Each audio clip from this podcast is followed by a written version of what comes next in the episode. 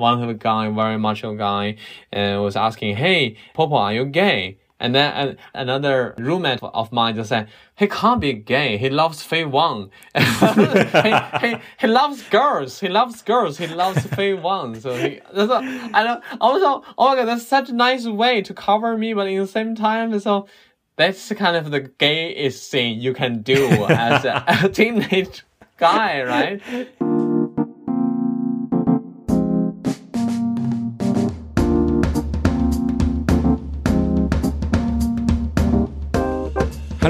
Herzlich willkommen zur Folge 8 von Bin ich süß-sauer. Ich bin Songun und spreche mit queeren asiatischen Menschen in Deutschland über unser Leben, Herausforderungen und Träumen. Im letzten Monat, also August 2020, habe ich eine Sommerpause gemacht. Ich habe mich gut ausgeruht und auch riesig auf eure Mails und Nachrichten gefreut. Falls ihr die Antwort auf eure Mails noch nicht bekommen habt, ich bin noch dabei, passende Worte zu finden, die eure Mails gerecht sind. Bevor wir mit dem Gespräch heute anfangen, möchte ich eine ganz kleine Ankündigung vorausschicken. Am 6.10.2020 werde ich im Rahmen des Cologne Pride eine kleine Talkrunde unter dem Titel Asien hoch 3 moderieren. Wie der Titel schon verrät, werden Anbit aus Bangladesch, Lilith aus Pakistan und ich aus Südkorea über unsere Erfahrungen mit den Chörenszenen in Köln austauschen. Es ist eine Präsenzveranstaltung mit einer begrenzten Zahl der Teilnehmenden. Die Talkrunde findet an der Kölner Volkshochschule am Neumarkt und die Runde startet um 18.30 Uhr. Beim Interesse meldet euch also per E-Mail im Voraus bei vhs-gesellschaft at stadt-köln.de. Mehr Infos zur Veranstaltung findet ihr auf der Facebook-Seite sowie Webseite der Lesben- und Schwulenverband Nordrhein-Westfalen. Das Gespräch wird aufgenommen und als eine neue Folge von Bin ich süß-sauer zu hören sein. Deshalb kommt die Folge 9 nicht wie üblich am 1.10.2020, sondern voraussichtlich am 10.10.2020. Heute haben wir nochmal einen ganz besonderen Gast, der in vieler Hinsicht sich mit den anderen Gästen bisher unterscheidet. Popo kommt aus China und er ist ein Filmemacher, Künstler und frisch Berliner. Heute werden wir das Gespräch auf Englisch führen und so möchte ich auch dann Menschen ansprechen, die sich mit englischen Sprache wohler fühlen als deutschen Sprache. Hi Popo. Hi. Hey, how are you? I'm good. I'm good. So I, I I'm proud that I understand what you say. Um, Oh, wow. uh, after being in Berlin three years, and I managed to. that's good. Could you please introduce yourself to our listeners? Who are you and what are you doing? And um, yeah, what are you so into? Hello, everybody, again, and thanks for Sungun and give me this chance to talk on this podcast. And uh, um, my name is Popo Fan, and uh, uh, I know it could be interesting name for a lot of German uh, audience, but it was given by my parents, and uh, they didn't know that I want to ever come to Germany. Uh, so basically, I was I grew up in China and uh, being a filmmaker uh, since 2007. after I graduated from Beijing Film Academy, that's what, where I studied, and I made documentaries um, um, on LGBT families in China. Um, um, and uh, also recently, um, my most uh, um, latest films are all short movies and featuring queer issues and in a sex positive way. Um, besides that, I'm also organizer for Beijing Queer Film Festival and sometimes also creating uh, screenings at different places. Uh, I moved to Berlin in 2017, actually, um, the end of August. So, um, now is uh, exactly three years anniversary of my time in Berlin. So it's also very exciting to share with you, uh, my life here and also back to China. I'm also excited. And uh, for those who are interested already in Popo's works, there are tons of interviews with him online and he's one hell of an activist from China. And I thought actually I need more than just one or two episodes to cover all his um, activisms. But today we will focus on um, Popo's um, stories of growing up in China and his works he's done, and also his life in Berlin. I hope that yeah, this podcast will lead you to more of his works, um, very stunning works, and also interviews. Just to start off, what brought you to Germany? What was the initial reason to come to Germany? Um, so I before I um, moved to Berlin, I I lived in Beijing, where I lived for 14 years, and where I was uh, so tired of, and I hate the city so much. Since 2014, I keep on talking about moving out from Beijing, uh, but um, uh, I didn't. You know, it's always tricky when you want to relocate yourself, and you need to get new network and think about uh, uh what you can do in a new city. Uh, at that time, I was thinking of Shanghai uh, because um, in 2015. I had uh, a lawsuit with the Chinese government, with the censorship de department of the Chinese authority.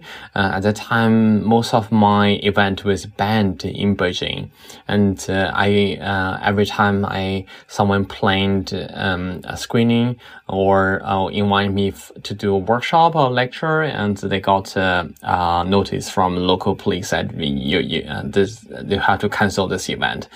so as for for film filmmaker, you're useless. You're it's meaningless uh, if you you can't um, do activities uh, in your own city. Uh, but Shanghai at that the time become more and more a place for artists and uh, filmmaker. Beijing used to be more um, artistic and uh, culture, uh, but uh, uh after what I described uh, of the more and more strict censorship from the authority, uh, Beijing lost its charm very much.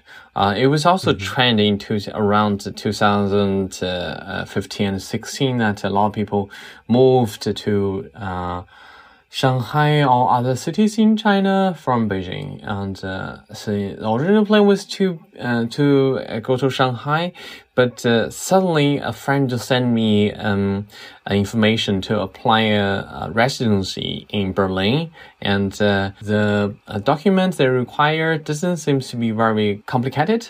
so I just sent an application. At that time, I was also writing a script about Chinese artist uh, seeking a new home in, in Berlin. So I got in and then I thought, oh, Berlin, maybe that sounds good idea.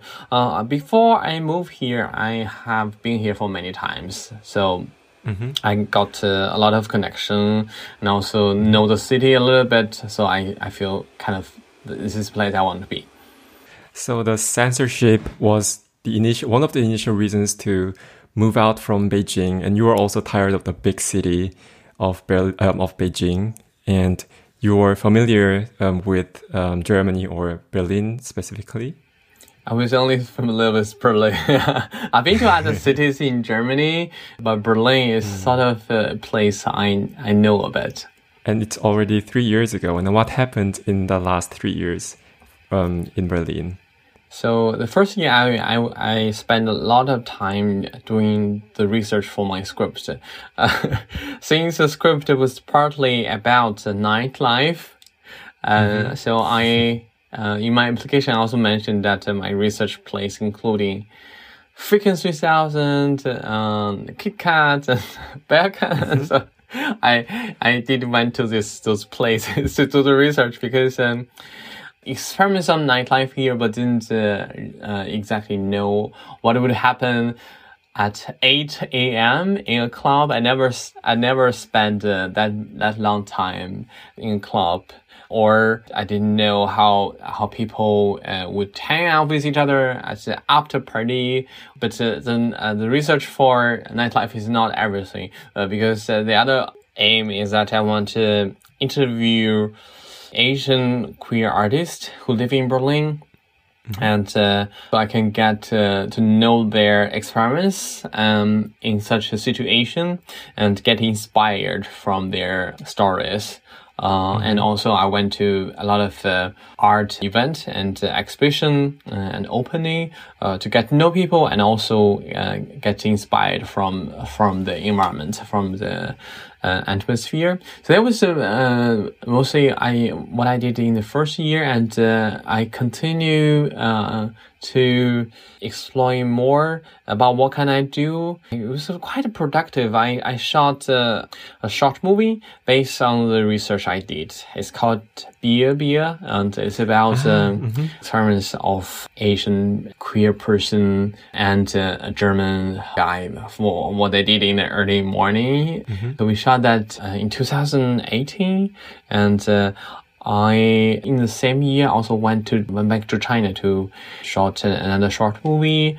Uh, mm-hmm. and I was this year also shot another short movie. So if not COVID, uh, I could even shot more. So always make me feel, oh my god, three short movie a year is like making a feature film. So it's quite exhaust exhausting. Mm-hmm. And uh, so this year, maybe COVID make me slow down a little bit.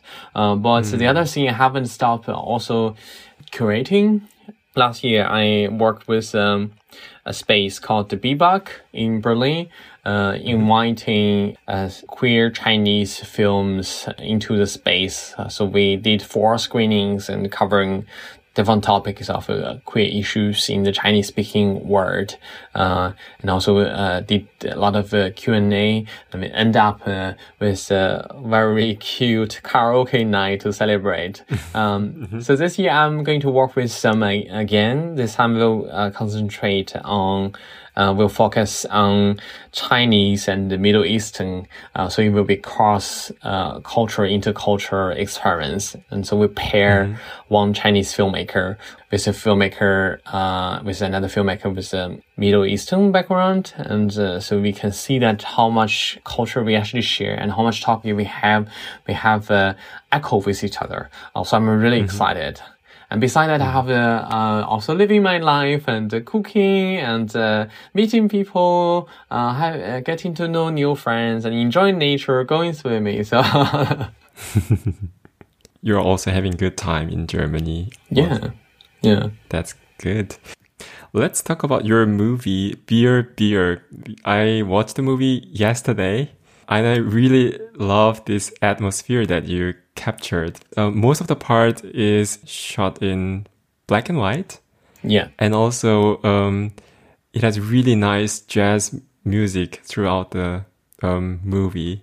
So tell me more about the movie. Um, what was your initial idea behind this movie, and what was the moment that or the scene that you had in mind? So during my research, one of the very important topic was uh, also about uh, racial issues in the queer life, queer circle in Berlin, uh, especially mm -hmm. as an Asian person. Um, and I succeed to do a lot, to get a lot of uh, inspiration from my own experience. You know, a lot of, um, I don't know, uh, Sungun, do you have any, any similar experience with me, uh, as an Asian um, person? So sometimes we can't mm -hmm. describe it as a racist uh, encounter or it's just, um, someone want to make a dialogue with you and uh, they mm-hmm. would think that they're praising you but uh, in the end make you feel kind of annoyed. For example there was so much cliche about uh, oh you look so young and uh, mm-hmm. Uh, uh, in the beginning i was kind of also happy but after you heard hundreds of times i was like can you say something else to me? And mm-hmm also, I uh, even uh, had experiments. Uh, strangers come to me just to want to touch my skin, and mm. that person said, "Oh, I want to feel your skin because it looks so smooth, and I want to feel it." And I, I don't know that person maybe was high or uh, or uh, drunk or whatever, and uh, I kindly let him do that. But afterward, I feel, oh, how dare, how dare he? And how how, mm-hmm. how could I? And um, so I uh, in the same time I don't want to I don't want to just uh, put myself in a in a situation in, in a position as a victim because uh, we all have our own uh, initiative and uh, we're not mm-hmm. just uh, uh, being uh, being discriminated by by other people and uh, also, uh, which make me uh, reflect a lot uh, when I was in China. Uh, a lot of uh, uh, my white friend also said, "Oh, we were also fetishized. We were all, uh, there were people who want to touch my beard because I'm so hairy." Uh, so this all make me think a lot. And every time I heard those uh, kind of uh, uh, cliche uh, conversation, I was I, I was telling myself, you know what, I'm going to write this into my script. So actually, the script of the BLB was totally written based on those kind of encounters I had uh, in Berlin, and. Um, uh, so the scene was set it uh, in an early morning situation after parties So two people met. One of them is uh, Tao from China, and uh, the other one is Sebastian, a German guy. So they met uh, each other and trying to get after party beer. Uh, but suddenly, a mattress changed everything. So I won't, uh, I won't tell you more, and uh, you have to go to watch it. And uh, actually, you can. There is a platform called Gaga Ulala. Uh, so it's a Taiwanese company, so they had licensed my almost uh, all of my movies. So BAB, you can also watch it online. Just search GagaOOLala, and then you you find the BAB on it. And uh, uh, if you subscribe, and uh, uh, you will be able to see it. And also, it's also a way to support the Asian LGBT platform and also support me. I went through your filmography, and the recent works were almost um, all fictional movies, while the works you've done in China uh, were mostly documentary films. yeah, so the, so I would say Yeah. come to uh, come to Berlin maybe also a sort of uh, aesthetic uh, choice. Uh, When I was in China, most of the film I did was almost directly for the activism reason. So, for example, when I was making Mama Rainbow, I feel, oh, so many of my friends was talking about their coming out to program seems to be so hard. I want to make a film to show, so they can show to their parents and uh, which may uh, which would uh, make the coming out progress easier uh, was quite effective to uh, many families. So because um, in such an environment, uh, very lack of uh, visibility and uh, representation. Um, So I proudly uh, would say my film ha- uh, was played a very important role uh, within the uh, community. But uh, on the other hand, I was tired of myself because um, uh, with this ideology, you don't necessarily satisfy to everything, and uh, a lot of uh, um, identity based uh, uh, activities make made me feel I didn't have myself, and uh, I was seeking any opportunities to have a, a way to express myself. So I would say from 2007, uh, 2016, my focus, my artistic focus started to move from uh, identity based uh, practice into body based practice. Because uh, I want to feel feel uh, the film, feel the narrative, feel the the cinematic uh, perspective with my body, with uh, with myself especially, uh, because art is from your the the uh, the voice uh, in the bottom of your own heart, right? Uh, so I would say my early documentaries, I also love them because they are also one one kind of uh, voice from my heart. Uh, but later on, I got uh, really satisfied more, uh, actually working on different uh, other projects. And so, like one of the project, uh, one of my film, uh, I finished in uh, 2019, same year with BB was called Floss.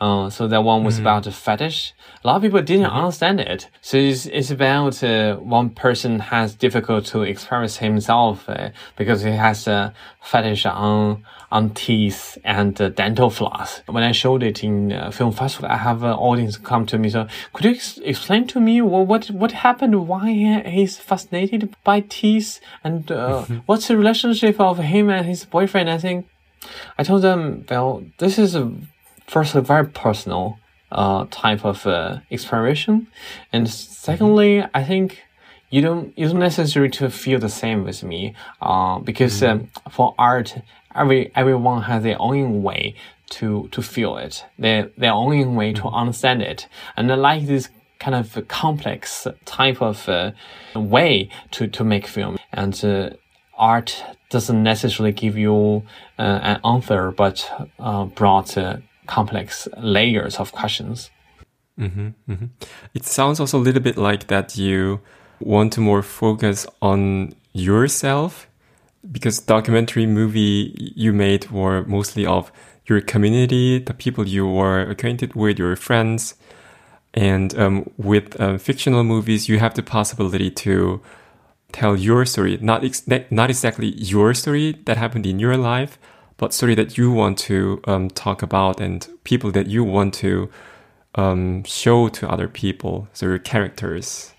I think uh, um, it's really also uh, fascinating to talk about what is um, uh, what is personal, what is community, mm. and uh, mm. when I say that I want to express myself and uh, have more personal type of film, but uh, when those film was made, a lot of people call, uh, told me that, oh, this could be this this is a character I can feel.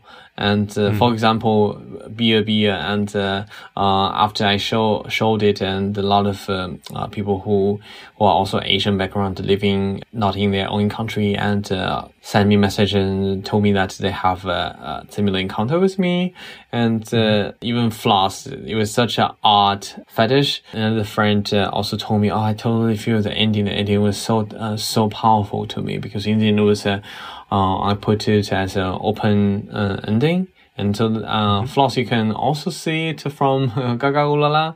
And also mm-hmm. another film about transgender uh, characters, even though they are both uh, uh, very, very personal case, but uh, I with those in, individual because community are all built up with individual and uh, all those individual stories all those personal story uh, stories build up this community mm-hmm. and make make people feel it but just uh, mm-hmm. i would say uh, i just made uh, all those the style of expression to be more artistic and uh, and complex because they are and more personal, but not necessarily be away from the community. I always feel myself uh, very much uh, with the community and uh, in the community, from the community, and uh, mm-hmm. Uh, also supported uh, by a lot of friends from the community. Mm.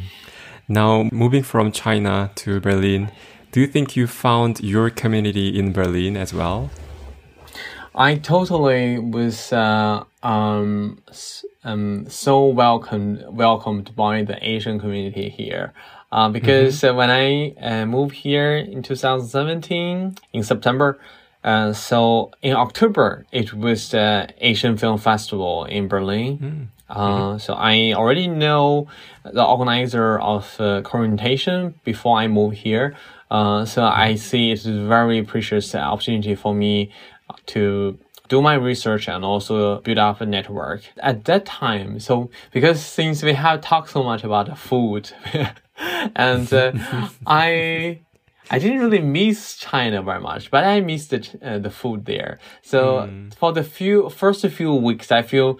Oh, I can just uh, uh also survive from uh, cheese, from bread, and uh, even just uh, within a week, I'm so tired. So, oh, I want something spicy. I want, I want uh, spring onion. I want mm. a lot of ginger. So then I went to Dongxuan Center. So it's a mm-hmm, mm-hmm. huge Vietnamese market in Lichtenberg in Berlin. And when I got there, I felt, oh my god, I'm in paradise. I feel home.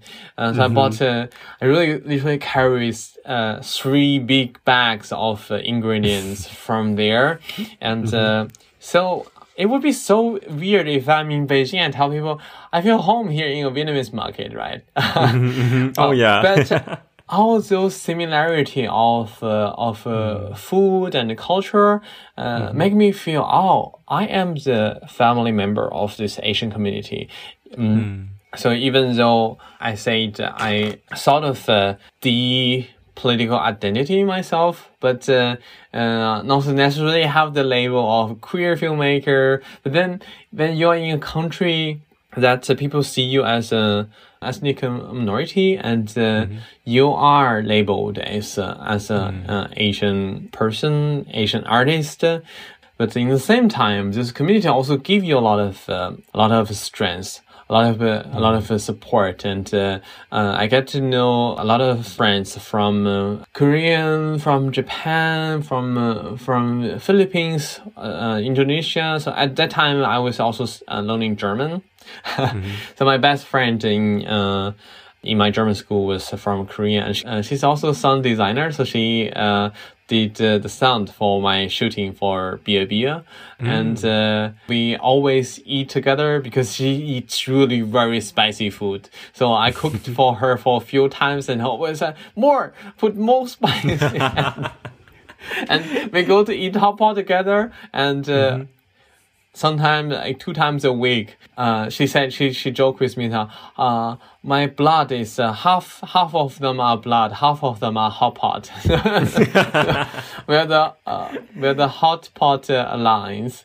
Um, so mm. all those. Um, uh, make me feel uh, slowly come stronger and stronger of the Asian community here. Mm. Uh, and the other the other thing made me feel that I have to face my identity because um, uh, I had two times already uh, so far very almost violence racist insult on the street. So mm-hmm. once was in Berlin. Uh, once was in 2018. Uh, mm-hmm. So there was one person hurt uh, me and my friend was speaking Chinese in Kuala tour. Uh, he just turned back to us and uh, and shout at me, "Fuck China! I hate China! Fuck back!" Sorry, the first one 2019, the second one 2020. Just this year, again in this time was yeah again in February. So mm-hmm. uh, on the U-Bahn, uh, there was one guy called me Corona and uh, also mm-hmm. spit at me. So at that time, it was uh, even a, a, more hardcore remind to me that uh, even you don't want to mention about your own identity, but uh, there mm. are people reminding you all the time because they mm. they see you differently.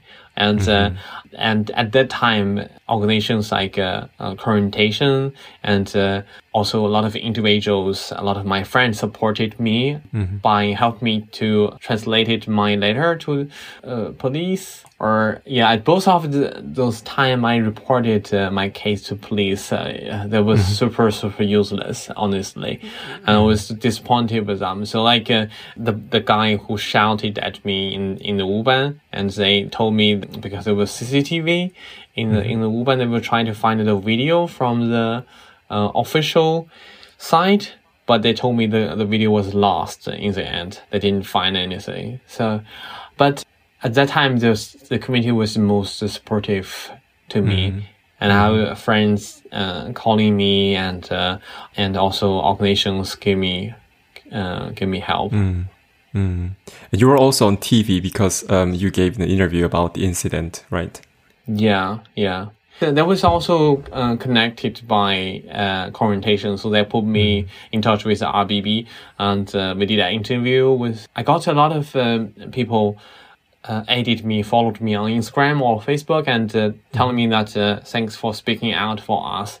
Um, but uh, one one phenomenon I noticed that I post this video on TikTok because it was all uh, already on Instagram and on the website of RBB and on Facebook. I think, oh, because TikTok seems to be another word, I think it's also important for them to have this awareness.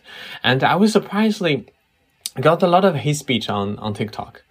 Oh, and, really? Uh, so there were there were people saying, "Oh, look, uh, you uh, uh just uh, literally try to insult me," and uh, and there were also people saying, "You deserve this because the Chinese government treated the African community so badly," and. Um, of course, I also hate Chinese government doing that to the African community. This is totally mm -hmm. wrong of them but mm-hmm. it's not me taking that responsibility and doing uh, make put me into that uh, position. Actually, I'm mm-hmm. also I'm also doing my uh, what what I can do to uh, act against racist mm-hmm. issues. Uh, but somehow people can only target to you uh, depending on your skin color and uh, nationality, which is horrible. Um, Yeah. And uh, I also see that in the society in Germany that uh, there were really any opportunity for minorities to communicate and uh, understand each other. Uh, So I also found uh, uh, there is a Islamic phobia phenomenon within the Chinese or East Asian uh, individuals, and uh, because so they had they didn't have enough opportunity to understand uh, their culture. So that's why I want to do this uh, film theory in October and to be back uh, to promote uh, the communication between minorities. I think it's very important. This is also why I started interviewing not only Asian Asian queer people, but also outside of this boundary, because I also re- realized that we are so busy just talking among us or talking to the majority society, like white German society, while we are just um, leaving behind our other yeah racialized friends or other citizens in this country. And i think it's very meaningful that um, that we also talk to each other not only about each other. Yeah. yeah, do you have any theory or any explanations why direction on tiktok was so different from other platforms? I won't say living in Berlin is a pleasant journey or I enjoy the city very much, but somehow we are in a very liberal bubble. And and because, uh, uh, especially if you are also um, people of color, you're uh, also artist yourself, and uh, very often your your friend around you are uh, very all very open minded and very uh, supportive to culture. So I always uh, I always feel oh I should break those bubbles. I should uh, um, be able to see what is happening in different places. Uh, One of the strategy is to be on TikTok. I was so eye open. I, I feel so eyes opened by using TikTok. And uh, a few days ago, I went to demonstration at a Hermannplatz in Berlin and um, for the memorial of uh, Han- uh, Hanau gunshot. And because it was six months kind of memory for that uh, event, I took the video and then post on on TikTok, and I got uh, targeted again by a lot of uh, AFD supporter and right wing people, and uh, but this make me feel. Well, you have to face the fact most of them are German, and they were just uh, posting, "Oh, so that's why we should have an AFD here," and uh, "Oh, fuck those people, fuck off." And I think it's it, it was such an odd place, and uh, on one side, and I see I see a lot of uh, creative people on TikTok that which was true, and a lot of video on videos are, uh, are quite interesting. The way as a filmmaker, uh, I was fascinated by the way they do the video, but in the same time, uh, you can see potentially even the younger generation they are not necessarily really progressive or supporting for um, cultural diversity. And uh, they're not uh, necessarily understand about uh, multiple culture. And so this is dangerous.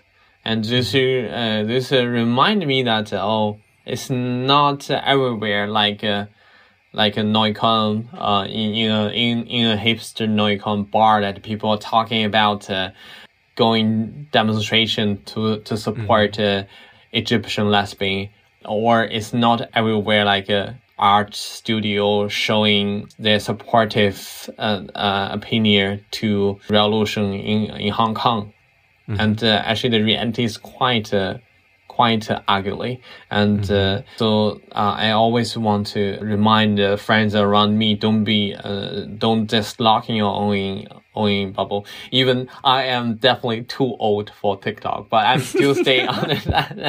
Actually, I have more uh, more followers than most of my uh, my younger friends. I have, I have more followers than my niece. So I always telling her that, uh, see, I have more followers than you on TikTok because I'm younger than you. it also hurts you right that you receive those kind of comments from random people No. So I, I don't honestly I don't care about those people. They how come they hurt me? Because they all they all look so stupid. If you check them profile, and uh, they probably didn't know anything. Sadly, they are the people who are locked in their own bubble, and they don't mm. accept other people just based on, on other people's skin color and and age and uh, nationality. So I feel mm-hmm. I just feel sad for them, you know. Mm. But uh, on the other hand, uh, as someone who uh, was doing a lot, lot of advocacy in China for queer people, uh, you can imagine how much I used to have this one stalker on my on my blog back to ten years ago, and uh, commenting on my blog every day about how much uh, how how much he hates me, and uh, oh. an, anonymously. So I don't know that person's gender or age at all, but I didn't. I still I survived not blocking that person at all. So because I was saying, yeah, you do go ahead. It's kind of my helping me uh to meditate. I'm not angry because I know you are stupid, and uh, I hope one day you will change. But it's okay if you don't want. I can't help you. Uh, mm-hmm. So I was already ready before I moved to Germany. So when I faced those encounters, I was not completely shocked because mm-hmm. I I know there must be always challenge uh, uh in, at a lot of places for you. Uh, for example, I think being Asia in Germany is very similar with uh, uh being queer in China. You are mm-hmm. allowed to exist, but you're not seen by the society, and people ignore you and uh, mm-hmm. people discriminate you with uh, uh, with not a visible excuse or reason. But uh, certain places like TikTok, and because uh, they can hide themselves, they will just show so, so much of their real opinion. And mm. I'm always always not surprised and ready to fight. That's awesome.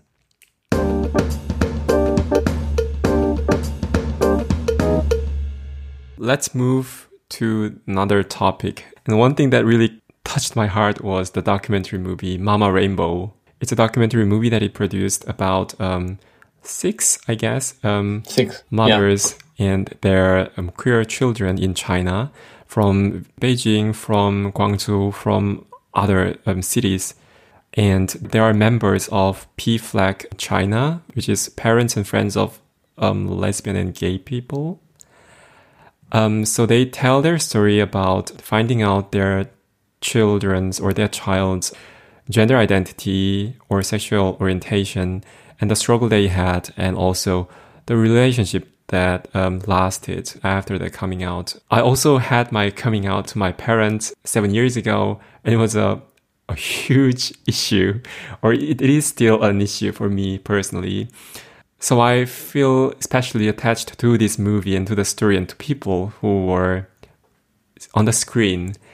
And in some interview, you mentioned that you could learn from other people through your documentary work how to coming out or how to deal with this um, issue. Um, so, have you come out to your parents? Yeah, I came out to my parents in 2009. You know, I was born in 2000. Uh, uh, I wish I was born in 2000. I was born in 1985. So when I was 24 years old, you know, my, mm-hmm. my zodiac, my Ch uh, Chinese zodiac is uh, ox. So yeah. because usually, really, okay, usually they will say, uh, you will be in big trouble. So 2009 was the year of ox. And mm -hmm. I feel, oh, something gonna happen this year. And then at that time, I suddenly, during, actually during Chinese New Year, just two days after Chinese New Year, then when the year of ox started, uh, so my parents started to have a, serious conversation, why talking, talking with me about marriage.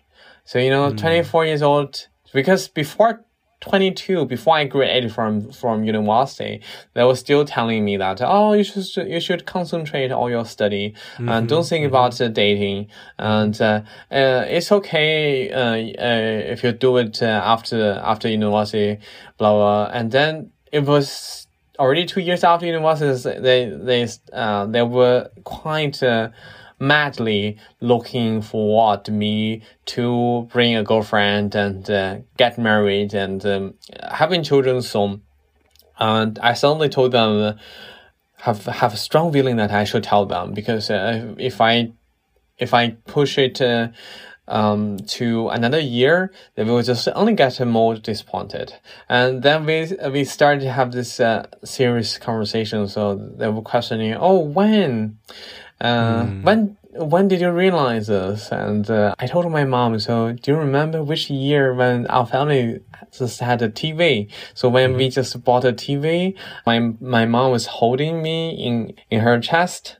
And then the, I watched TV. There was a very sexy guy on the screen and uh, it was uh, like a Hong Kong criminal film and mm-hmm. uh, mm-hmm. this guy was uh, arrested by the police and uh, i was i feel my heart was beating so fast my mom was like wow you remember so clearly said, of course because it was so impressive for me at the mm-hmm. time and my mom was saying that means that was uh, when you were three years old because that was the year we had uh, we just had the TV, mm-hmm. and uh, she also sort of almost recalled and which film we were watching back then in 1988. So my childhood was almost uh, along uh, with all those desires on, on male body. So mm. I've been looking at my classmates or my teachers from kindergarten to primary school, uh, and uh, I. Uh, uh, sometimes uh, I started falling in love with my classmates in high school. Mm. And I already come out to some of my classmates when, when I was in high school, which was quite uh, unusual. Well, mm-hmm. back then, it was so hard to get any information about mm-hmm. uh, sexuality. And uh, because China only decriminalized the homosexual in 1997, and mm-hmm. until 2001, being gay uh, was still a disease and mm. being transgender is it is still a disease until now. Uh, mm. But being gay was only removed from a mental health problem uh, in 2001.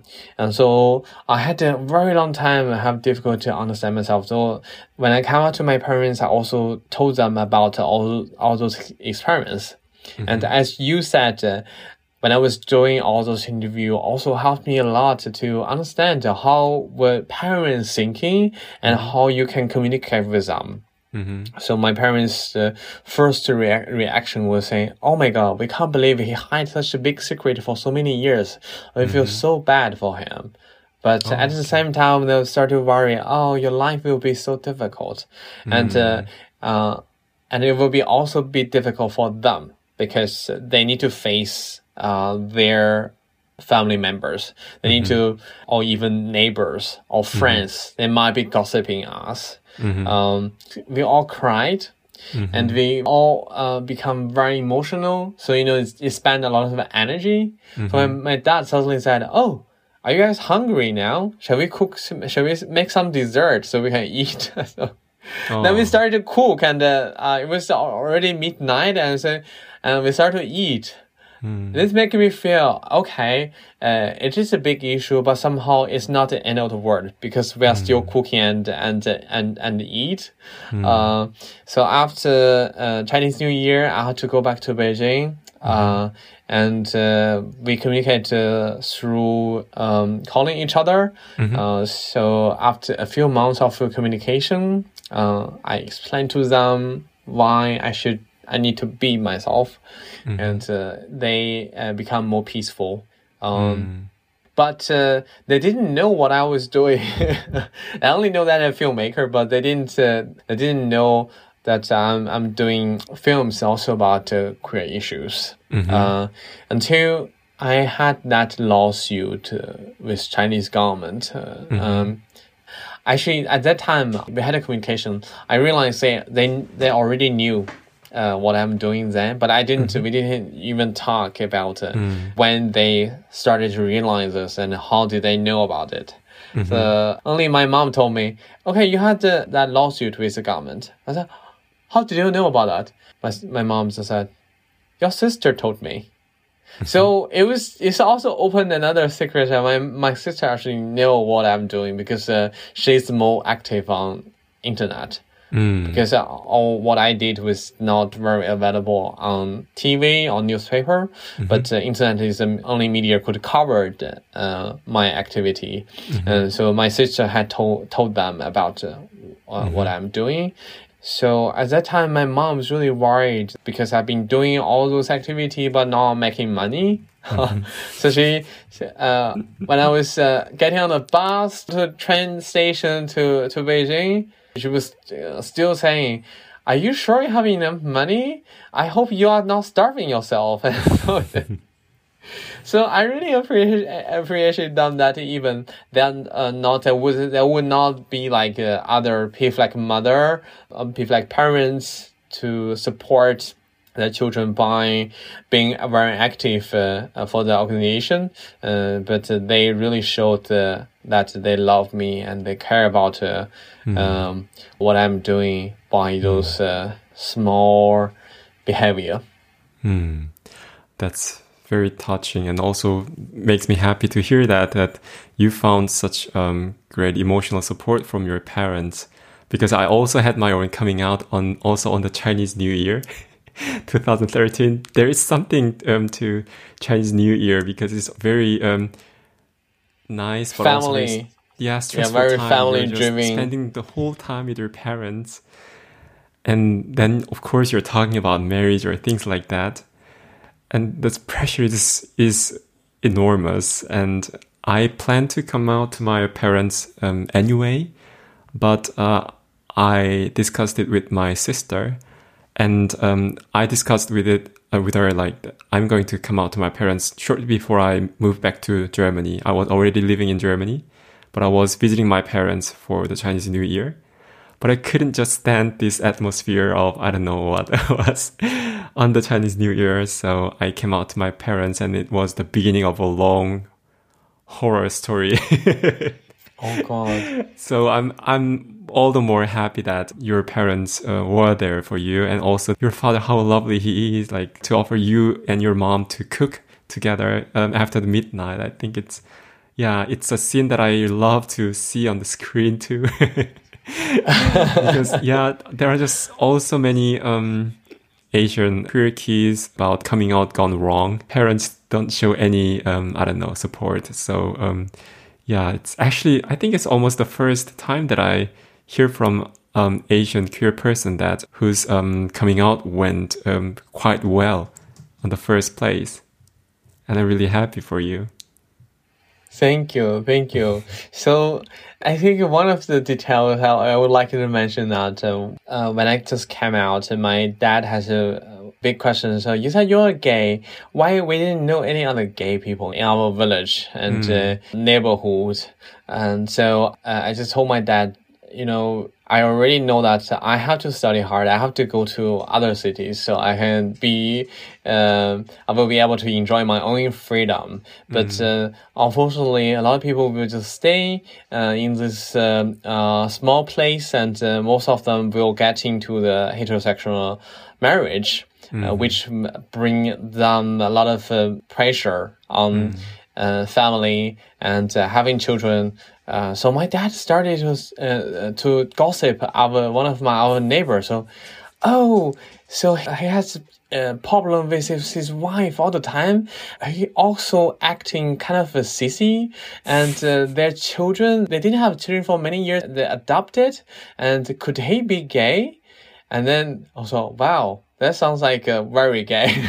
I didn't realize because I didn't live in my uh, with them for a very long time. So some neighbors I didn't know, and also oh, there is another friend of mine. He always go to Beth's house. And could that also sound? Does that also sound? sounds very gay? strong indication that. so I I didn't know. Oh, dad, you have so many interesting friends.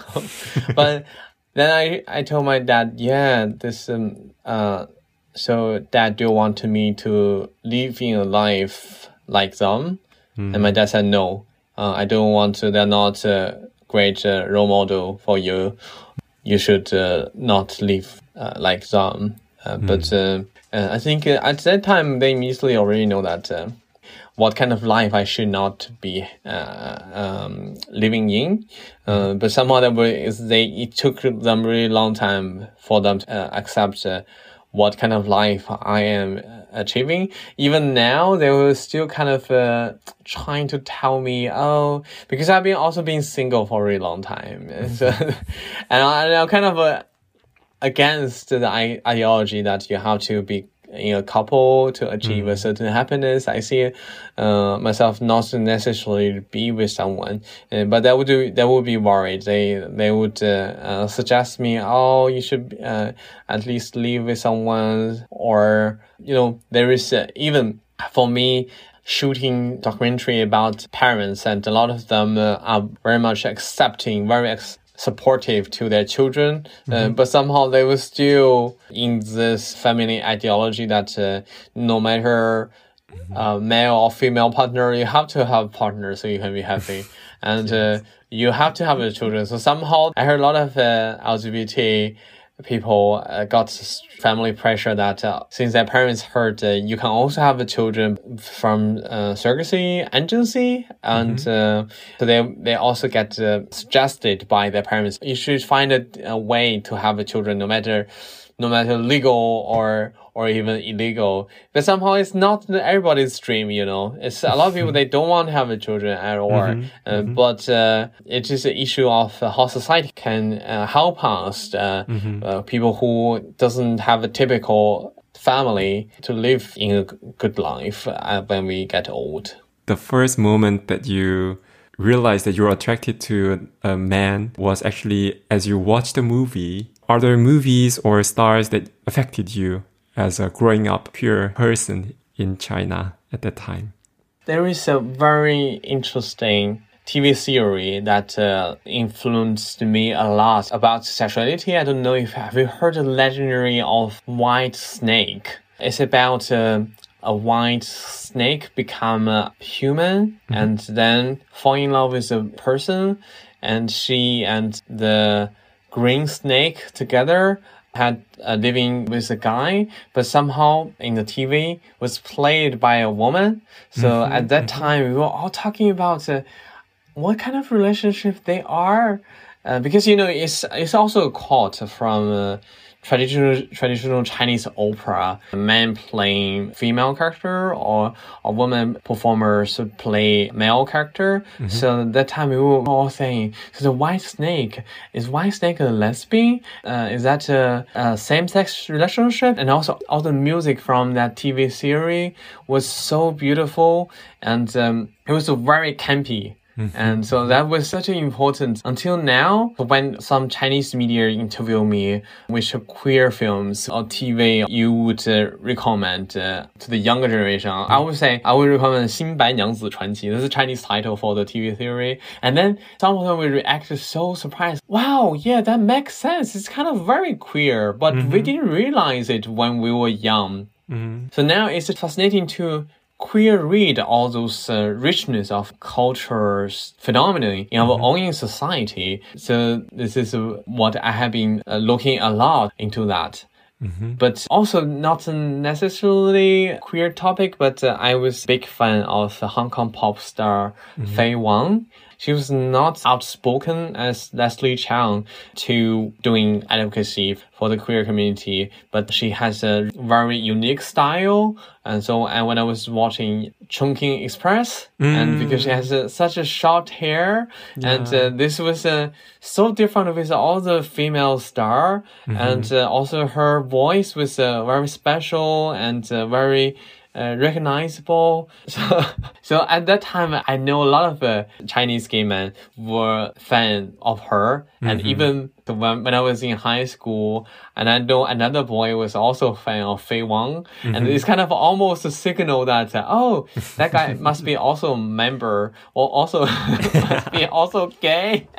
and, and uh, so it was almost a cold between us. Uh. But but somehow at that time also when we want to cover ourselves, you know, it's a certain danger uh, mm. for you to come out during high school. Mm-hmm. So that would in, the, in our dormitory, it was uh, quite uh, misogynist and uh, uh, so you have to very macho you have to be uh, acting very kind of kind of macho so we had discussion one of the guy very macho guy uh, was asking hey popo are you gay And then uh, another roommate of mine just said, he can't be gay. He loves Faye Wong. he, he, he loves girls. He loves girls. He loves Faye Wong. So he, that's a, I don't, also, oh my God, that's such a nice way to cover me, but in the same time, so that's kind of the gayest thing you can do as a, a teenage guy, right?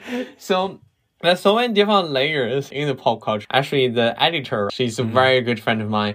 And so last time when she had her birthday, I mm. ordered a, a Faye Wong CD for, for her. Uh, because she said, she told me that she, that was her teenage uh, crush. She looks so handsome in mm-hmm. Chungking Express with that short hair looking. Mm-hmm. And, uh, I literally bought that CD when she had very short hair. So mm-hmm. uh, this made me realize, okay, Wong didn't only inspire uh, gay men, but also queer women and, mm-hmm. and lesbian in our generation. It was just magic. That's, yeah, that's, that's crazy actually. I mean, who do we otherwise share as our like stars, gay and lesbian people? Because I also totally adore Faye Wong. And I just, I love this sequence where she just listens to the music, uh, Mamas and Papas, California Dreaming, and Tony Leung enters the store, but she doesn't care. She just, she just like, um, listening to the music and just um, dancing herself. And I just love this sequence. And she just answers also questions just, I don't know, so weirdly, but so funny. Yeah. And she looks gorgeous. I mean, yeah. One thing, sadly, that uh, she, was in the new propaganda ch uh, Chinese movie, mm -hmm. and she said a very propaganda law. This broke my heart. So oh. I don't want to tell that. I don't want to tell Grace about uh, uh her latest uh, Korean. was kind of sad uh, because I think um, now Hong Kong pop culture was so dominated by mainland China, mm -hmm. and also the Chinese propaganda department, the propaganda minister also controlled a lot of culture culture, mm-hmm. sadly. Mm-hmm. Mm. Now, well, COVID 19 changed a lot of things. Um, you're not going to able to work in China or the USA this year in a very short time. So, what, what are you up to right now in the moment? So, I have two short scripts I'm developing. And um, uh, if everything okay, I still want to shoot next year. Mm-hmm. And uh, also, I'm writing a feature script mm-hmm. which uh, still a long way to go. But in the same time, I'm interested to extend my artistic perspective by doing some uh, video art installation. I'm always interested with um, multiple ways to to showcase uh, my work. And I also uh, recently started to work for a porn company based in Spain. And I just shot a porn for them. It's kind of sci-fi, um, fetish and of our relationship with the device and the machine. Uh, mm-hmm. so this year, um, it will be released. Another side of my career. So mm-hmm. I think working on those projects also big pleasure because um, they are really very careful about uh, uh, ethical issues. Mm-hmm. I learned a lot from uh, uh, the company and also from the shooting itself. And uh, my cast and crews are all uh, very great. And uh, in the script itself, I also put some anti-racist ideology into mm-hmm. it. Mm-hmm. And uh, so I already have another idea, another script for them, also featuring mm-hmm. issues of racist and food mm-hmm. and polyamory, mm. bisexual topics. So wow. I can only promise you more uh, if you continue to to be uh, interested with my work. Mm-hmm. If you want you can also come again as a guest. The last question is that I love to ask to people who make movie or yeah, people who create something. If you would make a movie about yourself, about your life, which scene would be definitely a part of it? There is a scene that one person was uh, staring at uh, a bookshelf himself mm-hmm. in a very noisy party. Because um, I want to feature this moment, uh, the the self intimacy in a big crowd. I think that could kind of uh, represent very much my personality. So. Mm-hmm but then this film could open to a lot of possibilities. Oh, would there be any people try to talk to him after seeing his back? And uh, what kind of encounter would that be? And what kind of book is he staring at in, a, in such a noisy house party? And also now hasn't been to any house party for such a long time. Also even make me mm. feel strange to imagine that. But, uh, that was the thing I definitely want to put in if one day I, I want to make a film about myself. And, uh, I already imagine that cinematically it will be a long shot from uh, the back of this protagonist Mm-hmm. And uh, uh, the acting would be even you don't see his face, but you can feel him, what he was uh, thinking, what in his mind, mm-hmm. and uh, what in what's happening in that universe, and with uh, a lot of uh, layers. Mm-hmm. It's very intriguing scene. As you said, it could just develop into any other story, any possible story, and it's yeah, like exactly. opening a book or opening many books. Yeah. Cool. So, um, thank you for being here and thank you for talking with me today. Love to talk to you. And um, let's keep in touch. I'll thank definitely you, ask you about, yeah. Um, yeah. And I hope we can see in person at um, some time very soon. Thank you. Thank yeah. you for giving me this chance and see you next time. I thank you that you are here.